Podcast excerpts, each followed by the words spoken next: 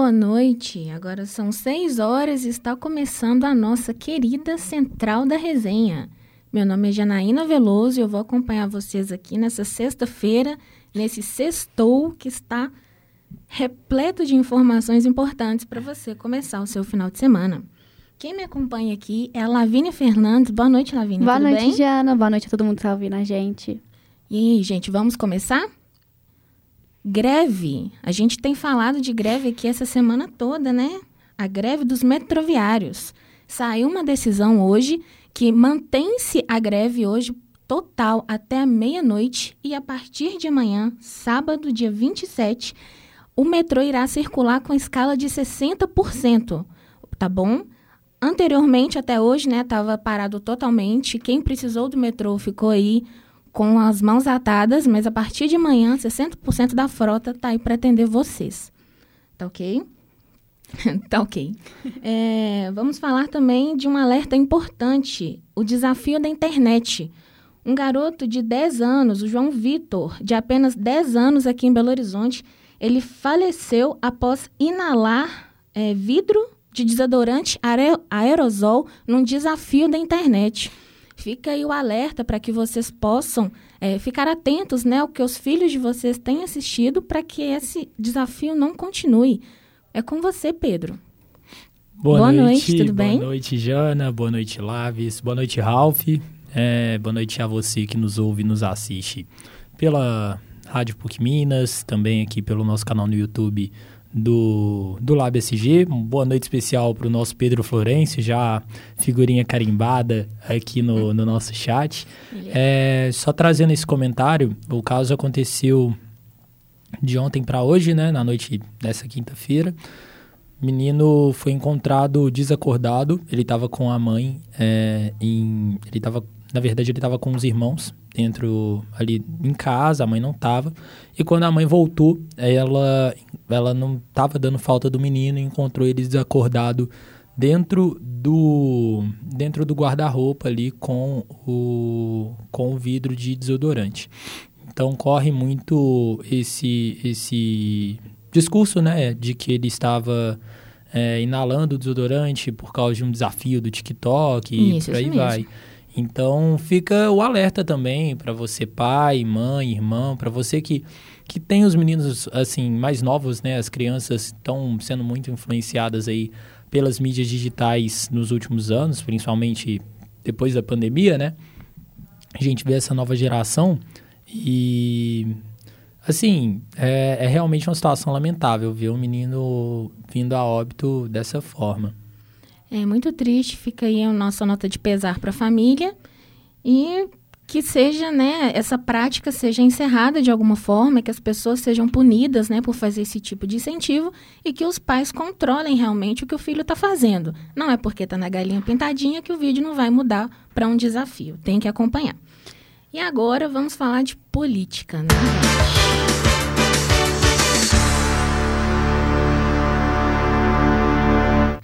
E aí, quem ontem aqui assistiu o Jornal Nacional? Você assistiu, Lavínia? Não. Para quem não assistiu como a Lavínia, a gente vai trazer aqui os principais pontos da entrevista do Lula, que deu o que falar na noite de ontem, no Jornal Nacional. O Lula ele foi o terceiro presidenciável, né? O terceiro ele, é, Candidato. candidato à presidência a participar dessa sabatina do Jornal Nacional, que vem levantando a audiência do programa, viu? É, o Lula repercutiu bastante, não só na, nas redes sociais, mas um ponto importante é que o Lula alcançou um milhão de menções ontem no Twitter. Ele realmente fez história aí com essa entrevista. É, Ô, Jana, eu vou aproveitar, antes de você trazer mais considerações, que a voz nos ajude, amém. É, assim, eu achei, trazer primeiro as minhas considerações em relação à entrevista, o, o Lula deu para ver, não dá para negar, a gente falou muito bem da, da questão da retórica do Ciro é, na quarta-feira, né, quando, ele, quando a gente repercutiu a entrevista dele, e assim, não- a gente falou, né, que ele tem de todos ali, ele tem a melhor retórica, mas não dá para negar que o Lula ele consegue ter um excelente jogo de cintura, que ele consegue sair bem, é, se esquivar também das saias justas. Deu para ver que o, o Bonner e a Renata tentaram ali, às vezes, né, Colocar ele confrontar. entre, entre é. Isso, colocar ele contra a parede, Isso. exatamente, Labs. É, só que o Lula conseguiu sair bem, sabe? É, Eu vou trazer os dados primeiro Opa. do que foi a entrevista, depois a gente, bala, a gente conversa sobre ele. É, nesse- no que eu estava falando, que o Lula, né, ele alcançou um milhão de menções no Twitter, 48% estavam falando bem dele e 52% falando mal. Esse é um dado importante da gente ter, que nesse quesito de, de pessoas falando bem, o Ciro ganhou, tá? 53% das pessoas mencionavam o Ciro Gomes para falar bem. Quanto a Ibope, que eu sempre trago esse dado aqui para vocês, o Lula ficou em segundo lugar. A audiência do Jair Bolsonaro ainda foi maior que a dele. Em São Paulo, o Lula alcançou 31 pontos de Ibope, enquanto Bolsonaro conseguiu manter os 32. Em terceiro lugar ficou o Ciro, com 28 pontos do Ibope. Sobre o início da entrevista, para quem não assistiu, para quem não pôde ver, o William Bonner ele foi didático. Ele iniciou a entrevista esclarecendo a presunção de inocência do Lula, né, que ele foi absolvido das acusações dele da Lava Jato e que não caberia aquele lugar para fazer qualquer tipo de condenação. Né? É, parafraseando um grande jurista, Gustavo Natalino, ele falou que é, se o ponto já está esclarecido, se ele já foi condenado e inocentado, não há o que se falar sobre o assunto, né? Já foi, é, já foi resolvido na justiça. Então, para quem ficou na dúvida, é, por que os, os apresentadores não entraram tanto em detalhes quanto a Lava Jato, foi por isso, foi pela presunção de inocência. É, o Lula, para relembrar, ele ficou 580 dias presos, preso, né, pela Operação Lava Jato, que impediu que ele fosse que ele pudesse fazer a candidatura dele em 2018, na eleição de 2018. A Operação Lava Jato, ela foi conduzida pelo ex-juiz Sérgio Moro, que também foi condenado por parcialidade. E juiz tem que ser imparcial, só fazendo essa trazendo essa informação. Você gosta de, ju- de juiz imparcial porque você não foi julgado por um, né? No desenrolar da entrevista, como o Pedro disse, o Lula saiu bem, ele trouxe um sentimento de recomeço, né? Uma esperança para quem assistiu. Houve bateção de panela, né? Teve a oposição, mas os gritos de alegria foram maiores, pelo que eu pude perceber e pelo que foi dito nas redes sociais. É, o Lula usou termos, né, como consertar o país, trazer essa essa energia positiva para o para o eleitorado dele. Ele aparentemente também ele estudou a entrevista do Bolsonaro porque ele foi bem irônico em vários pontos, com fazendo parafraseando, né, a entrevista do Jair Bolsonaro. É, ele foi ameno ao citar os ministros do STF, diferente do, presi- do pre- atual presidente. É, ele diz confiar no poder público, diferente do atual presidente, que inclusive vai contra até as urnas ele- é, eletrônicas. Mencionou Dilma Rousseff, né? Ele foi bem inteligente ao falar que qualquer quesito contra ela era para convidá-la a participar e não perguntar. É, confirmou que houve corrupção no governo do PT, foi uma das primeiras vezes que ele faz essa afirmação. Ele mencionou o sigilo dos 100 anos, né, quando ele fala que ele foi irônico, aquele tipo de coisa. E citou Paulo Freire. As pessoas foram à loucura, enquanto o atual presidente cita um torturador, ele conseguiu citar uma pessoa que é a favor da educação. E esses foram os principais pontos. Ele manteve o discurso de manter alianças com outros, né, com outras pessoas. Falou da importância de eleger não só ele, mas também deputados que defendam, né, o que o PT defende. Mas eu trago críticas a essa entrevista, tá? É, para que, para o que ficou no subentendido, a primeira crítica que eu faço é que ele mentiu. O Lula mentiu em vários pontos da entrevista. Eu vou trazer aqui para vocês quais foram as mentiras que ele contou. E como Pedro muito bem falou, ele fala bem, né? Ele é aquela pessoa que fala bem, ele vai te convencendo, não pela agressividade, mas ele vai conversando com você e você acredita no que ele fala. Ele errou alguns detalhes no que ele não mentiu, ele errou detalhes importantes. É... E quando ele cita Paulo Freire, que a internet foi a loucura, é muito. É uma incoerência, desculpa, do presidente citar Paulo Freire e ter o Alckmin na vice de, no, como vice-presidente.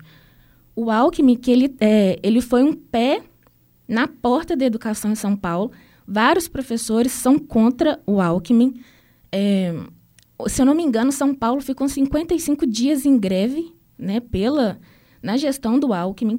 Ele não valorizou professores. Rolou até uma fake news na época, né? Que ele falava que o professor tem que trabalhar porque gosta, não por dinheiro. Enfim, então fica assim complicado. Eu achei complicado ele citar Paulo Freire e ter como vice o Alckmin. Eu realmente não entendi, mas fica a debates. Ô, Jana, é, aproveitando, primeiro eu também convido o Ralph é, também, se não me engano, com, também acompanhou a, a, entrevista com a gente lá na, na, palestra, né? Também convido se quiser dar suas considerações. Mas é, sobre a questão do... Sobre a situação do, do Alckmin, né? Como vice ali do Lula, é realmente totalmente coerente. Ele, ele vinha com um discurso de... Ah, precisamos unir, é, precisamos nos unir até com os diferentes para poder vencer os antagonistas. Só que assim, ele mesmo citou a questão da polarização, que sempre foi PT e PSDB, e ele está certo. Só que é eu posso até estar tá sendo exagerado, mas na minha visão é até chega a ser hipócrita da parte dele. Ele querer fazer do Alckmin um santo agora, sendo que nunca foi, sendo que sempre por anos e anos, sei lá, coisa de 15 anos, é, PT e PSDB viviam como, como inimigos. E, olha que ele também usou esse termo, né? Ele falou, não, que eu, eu sentava para poder tomar café com o FHC, eu sentava para tomar café com, com o Alckmin, porque a gente não se via como inimigo, só que não era o que parecia nos bastidores, tipo assim, principalmente tanto nos bastidores, mas também o que chegava é, para a população. E outra coisa também, eu acho que eu vou não me estender muito, mas também a questão de querer comparar a, a ideologia política com torcida organizada. É uma comparação, no mínimo, maluca, sabe? Porque, pelo que a gente está vendo hoje, ok, tipo, concordo que as organizadas também, elas, elas têm todos os seus problemas e todos os seus percalços. Mas falar que uma coisa, uma coisa, outra coisa, outra coisa, não dá, porque a gente vê, tipo assim, todo mundo aqui tem um parente que, que se isolou de todo mundo por causa de política. Todo mundo tem um amigo que, que saiu que saiu do grupo de, de convívio por causa de política. Então, é, mas é... eu não me lembro disso na época do dele. Não, sim, PSDB, mas é, é exatamente. Mas eu falo no sentido de, de trazer a questão da de querer comparar hoje a, o, vou botar bem entre muitas aspas, o gado político, isso independente do viés, é, com torcida organizada, porque é o que está acontecendo, está sendo no mesmo sentido de organizada. Ralph? Primeiramente, boa noite aí, né? Primeira vez falando aqui no programa de hoje. É, eu discordo só um pouco dessa questão. Eu acredito que ele não fez essa, essa apologia a torcidas organizadas e sem torcidas em geral. Ele veio com esse discurso pronto do Vasco e Flamengo, inclusive colocando o Flamengo, que é um time conhecido sendo odiado, um time que todos vão contra. Então as pessoas se unem para torcer contra o Flamengo. E isso ele quis comparar. O discurso para mim do Lula, só fazer um panorama rápido, foi totalmente baseado nos votos dos indecisos, daqueles que não querem votar no Bolsonaro, mas também não sabe se vota no Lula. O Lula não fez o discurso para a militância. A militância em si, pelo que acompanho hoje, não gostou muito também do discurso do Lula, não gostou muito da entrevista do Lula, porque não era o objetivo dele é, pegar esse pessoal. Era em si trazer quem não tem quem esse voto indeciso, e eu acho que ele conseguiu bem. Eu acho que ontem ele ganhou votos, foi um pouco diferente do que o Ciro e o Bolsonaro fizeram. O Bolsonaro não tentou trazer os indecisos, o Bolsonaro tentou o tempo todo fortalecer o lado dele, né, na minha visão da entrevista em si das falas, o Lula não. Para mim ontem o Lula conseguiu alguns votos a mais do que ele já tem, né, que é o objetivo principal. Já. Não, muito obrigada. Perfeito tudo isso que vocês disseram. Para fazer um apanhado de, to de todo um resumo, é, no início, o Lula foi bem, ele saiu bem, ele conseguiu falar com as massas, ele foi muito elogiado, teve um milhão de menções no, no Twitter, ele conseguiu trazer temas que os outros candidatos não trouxeram. É, ele foi ameno ao STF, ele foi é, desconfiar no poder público, falou que não está lá para fazer amigos. É, mencionou Dilma Rousseff num tom respeitoso. Ele conseguiu, é, ele confirmou que tem corrupção, que houve corrupção no governo dele. É, se saiu bem, só que, como eu disse, não adianta ele ser irônico e ser fofo e falar, é, falar coisas que, a, que as pessoas querem ouvir, sendo que ele mentiu. Ser o Lulinha paz e amor, né? E o que ele mentiu, que eu vou trazer aqui para vocês, que é importante, foi. Eu vou ler aqui para vocês o que foi dito.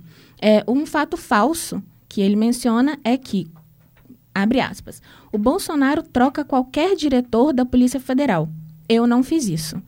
Aí, parafraseando o próprio presidente, pois é, Lula, lá em 2007, você lembra que o Lula trocou o comando da Polícia Federal após a sua voz ter sido gravada e escutada da Operação Checkmate, que investigou a máfia dos caça-níqueis. Segundo a Folha de São Paulo, a mudança aconteceu após o Palácio do Planalto avaliar que a Polícia Federal estava fora do controle. Então ele mentiu, né? Não é, é... Um outro ponto falso da alegação dele, entre aspas, a lei contra é, que ele criou, né? A lei contra a lavagem de dinheiro. Criamos como se fosse o PT. Só que isso é mentira. A lei que tipifica a lavagem de dinheiro, ela foi e ocultação de bens, ela foi sancionada no governo Fernando Henrique Cardoso, em 1998, não foi no governo Lula. Fica aí o alerta. Outra coisa falsa que é da reserva de 370 bilhões de dólares que ele mencionou que o governo fez, isso é mentira, foi 228,57 bilhões de reserva, não foi o tanto que ele mencionou. É, um, um, outro ponto, e vários outros pontos, vários outros pontos que, que ele falou que eram falsos, e eu espero que as pessoas estejam atentas ao que é dito. Pesquisem o seu candidato, não aceita o que ele está falando porque você gosta dele.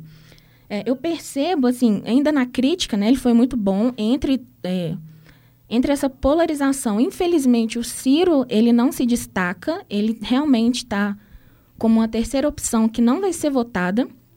Está realmente entre Lula e Bolsonaro. O famoso voto útil, né? Exatamente, exatamente. É...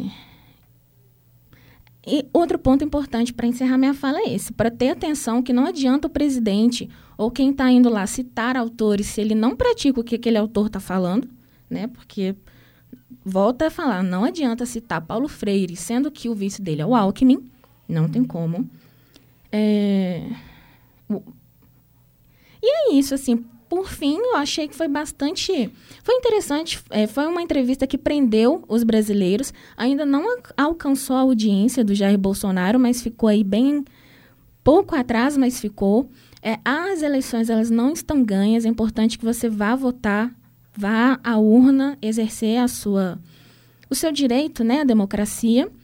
E, e é isso, é discussões saudáveis, conversar, mas sempre pesquisar para chegar no consenso e eleger o melhor aí para quem achar. É isso, Jana. É, é, isso. Só para poder fechar minhas últimas considerações, também vamos lembrar que hoje encerra a, a sessão de sabatinas isso. com a Simone Tebet, né, do, do MDB. E também ficar o convite, né, no, no próximo, agora no domingo, vai ter o primeiro debate dos candidatos à presidência, né, com lá na Band.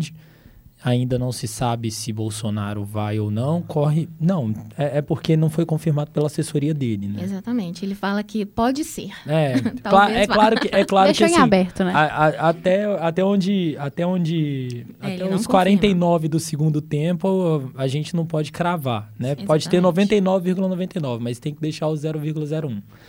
mas o que corre já, ventila, muitos veículos de imprensa já deram, é que Bolsonaro não vai ao debate é, deste domingo, ou que existe também a possibilidade de que Lula também não vá, né? Já que ele disse que só vai para um debate se Bolsonaro também for. Então, vamos esperar para ver como é que vai ser domingo, esperar também é, a repercussão dessa sabatina com a Tebet. A gente vai trazer tudo aqui no Central da Resenha de segunda-feira. É isso, Jana. É isso. Muito obrigada, Pedro. Muito obrigada a todos vocês que participaram. E para ficar mais num clima de sextou, o que, que a gente tem aí para agenda cultural desse final de semana, hein? Boa noite, Janaína. Boa noite, queridos ouvintes. Vamos falar sobre a agenda cultural da semana? Bom, chegou em BH hoje o Jump Around, o maior castelo inflável da América Latina. que vai estar lá no estacionamento do BH Shopping até outubro.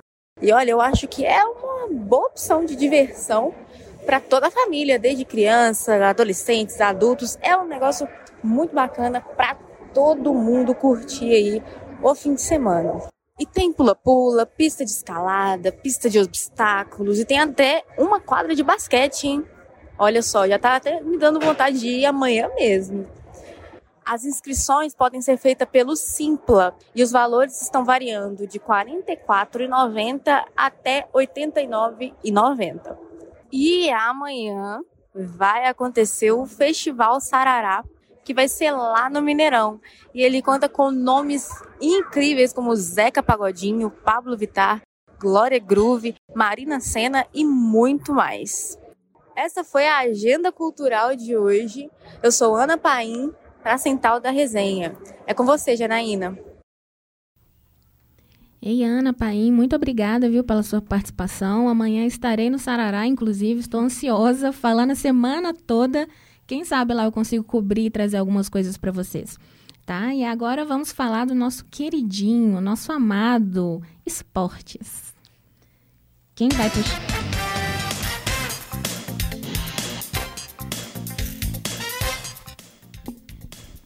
Quem vai trazer as informações agora é o nosso repórter Rafael Souza. Boa noite, Rafael, tudo bem? Boa noite, Jana. Boa noite, ouvintes novamente. Agora vamos falar né, do esporte, daquilo que quase todo brasileiro gosta, sendo da bola redonda, é da oval, a, da, a bola maior, é dos esportes em quadra, o esporte no campo. E vamos começar falando de quem vai jogar hoje, né? Hoje tem jogo do Cruzeiro e com mais notícias para vocês, Lavínia Fernandes. Boa noite, Boa... Lavínia. Boa noite, Rafa. Boa noite, Jana. Boa noite, todo mundo que tá escutando a gente. Hoje o, o Cruzeiro, líder né, do campeonato, que é 19, 19 rodadas já líder, ele vai enfrentar o Náutico, que é o Lanterna. É, é, o jogo vai acontecer às 9h30, a bola vai rolar às 9h30, lá no Independência. É, é esperado um público de 20 mil hoje, lá no Horto. E lembrando para todos que vão, que vão estar presentes lá, que a, o Cruzeiro ontem soltou uma nota falando que teve um problema nas catracas do Independência e que o, o a entrada vai ser pelos e-tickets, né? Então todo mundo fique de olho e não esqueça de levar o seu. É, hoje a gente vai ter dois desfalques, né? Um é o técnico, o Pesolano tá cumprindo o jogo de suspensão, então ele não vai estar presente. E o outro é o Chay, né? Que tomou no último jogo o terceiro cartão amarelo, tá de fora. Saiu ontem à tarde a lista de relacionados, né? E eu vou falar aqui para vocês quem tá.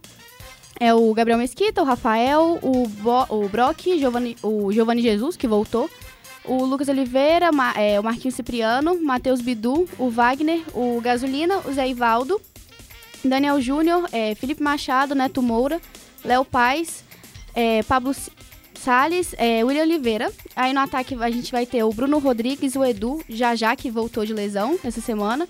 Lincoln, Luvanor, Rafa Silva e Rodolfo. É, quem vai pitar o jogo hoje pra gente vai ser o Rodolfo Toski. Os auxiliares vai ser o Ivan Carlos e a Lilian Silva.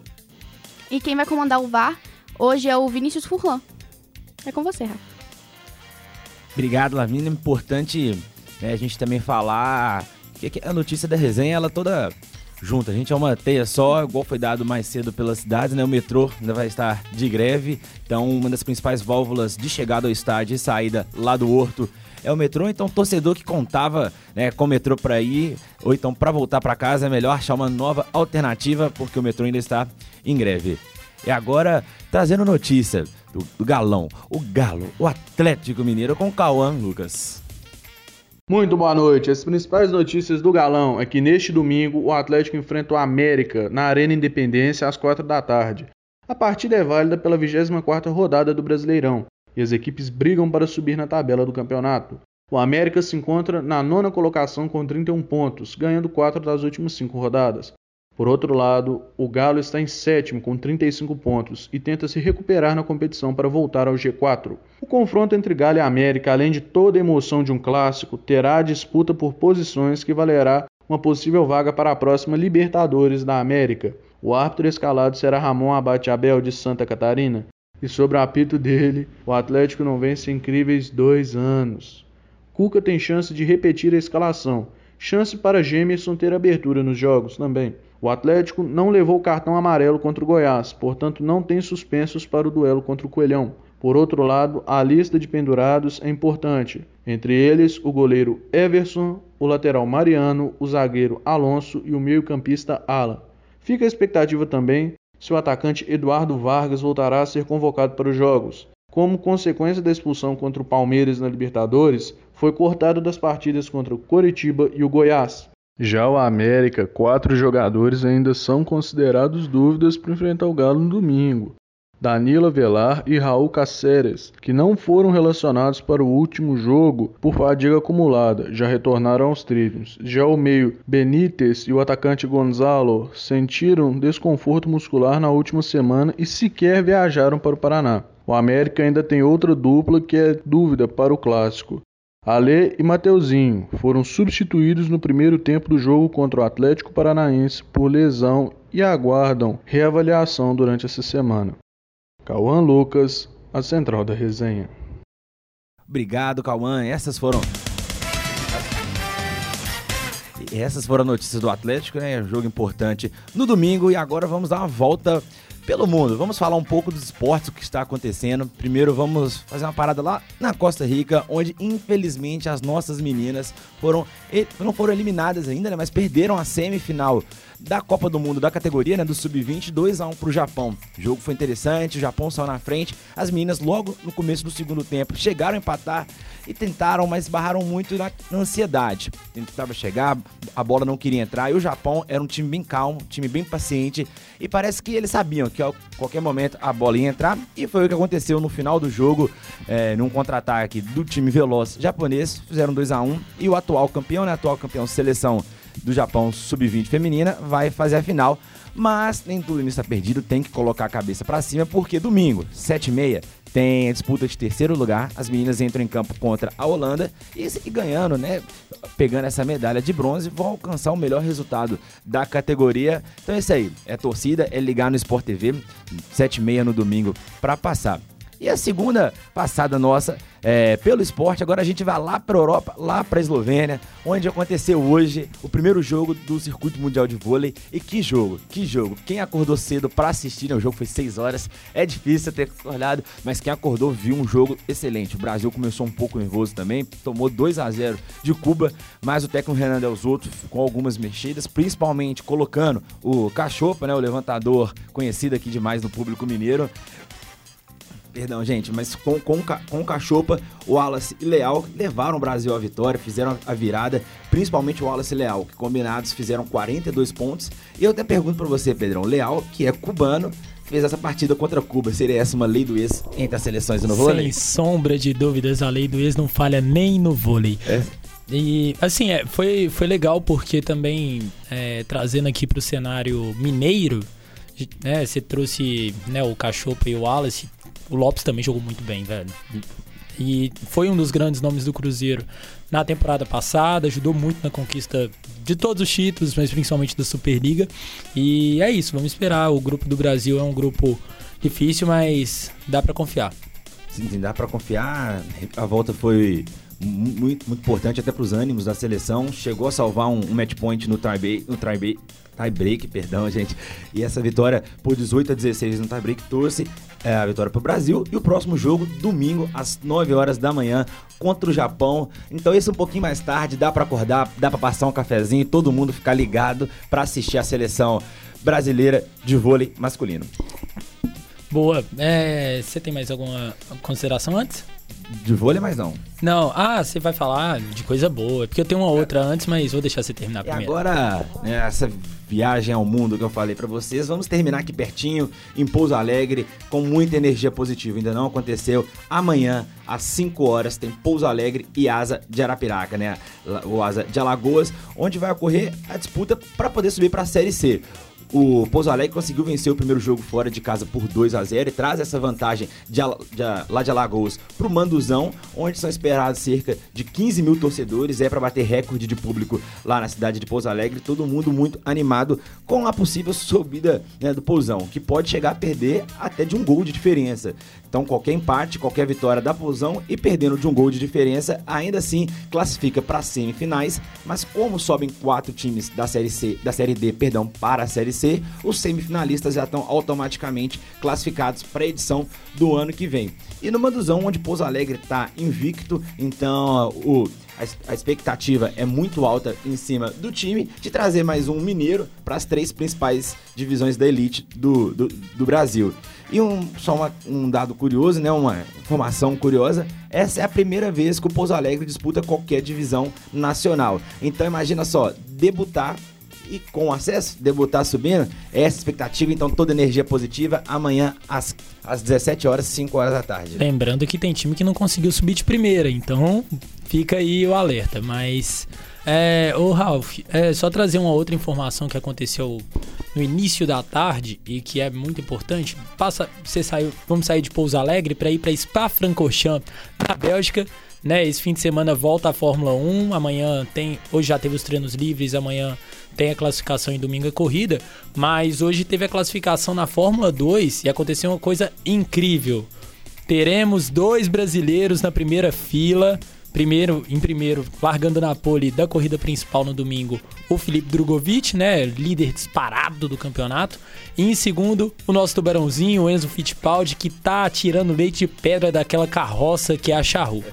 Mas é isso. Ô, Lavínia, você quer trazer alguma Ô, coisa? Ô, Pedrão, vale, vale a pena lembrar, né, que na Fórmula 3 teve o Caio Collet. Sim, com, muito bem também, lembrado. Tipo assim, com a pole. Então, tipo assim, uma cesta de brasileiros na, no automobilismo. E é isso. Então foram essas as notícias do mundo esportivo. E agora é com você, Jana. Muito obrigada pelas contribuições de vocês. Fiquei aí impressionada. Vi aqui que o Cruzeiro vendeu 20 mil ingressos para esse jogo de hoje. Então fiquem atentos aí com o transporte realmente, já que o metrô está com 60% da capacidade dele. Então organize seu dia para que você consiga ir com segurança assistir seu time. E vale a pena lembrar também que quem não vai lá no Horto é só assistir ou no Sport TV ou no Premier, que nove e meia da noite vai estar passando o jogo lá. Muito obrigada, Lavínia. Então é isso, a gente vai ficando por aqui. Muito obrigada a você que nos assistiu até o final. Tivemos alguns problemas técnicos, mas que já consertamos e futuramente não vai acontecer de novo. Agradeço pela paciência. Então vamos lá com a nossa ficha técnica e o agradecimento a todo mundo que participou. Então essa foi a central da resenha de sexta-feira. Apresentação Janaína Veloso. Produção também comigo, Janaína Veloso, Letícia Souza, Pedro dos Santos, Rafael Souza, Regina Moraes e Verônica Lorena. Trabalhos técnicos Pedro dos Santos e Rainer Meira e a coordenação do nosso querido Getúlio Nuremberg. Ficamos por aqui e até segunda.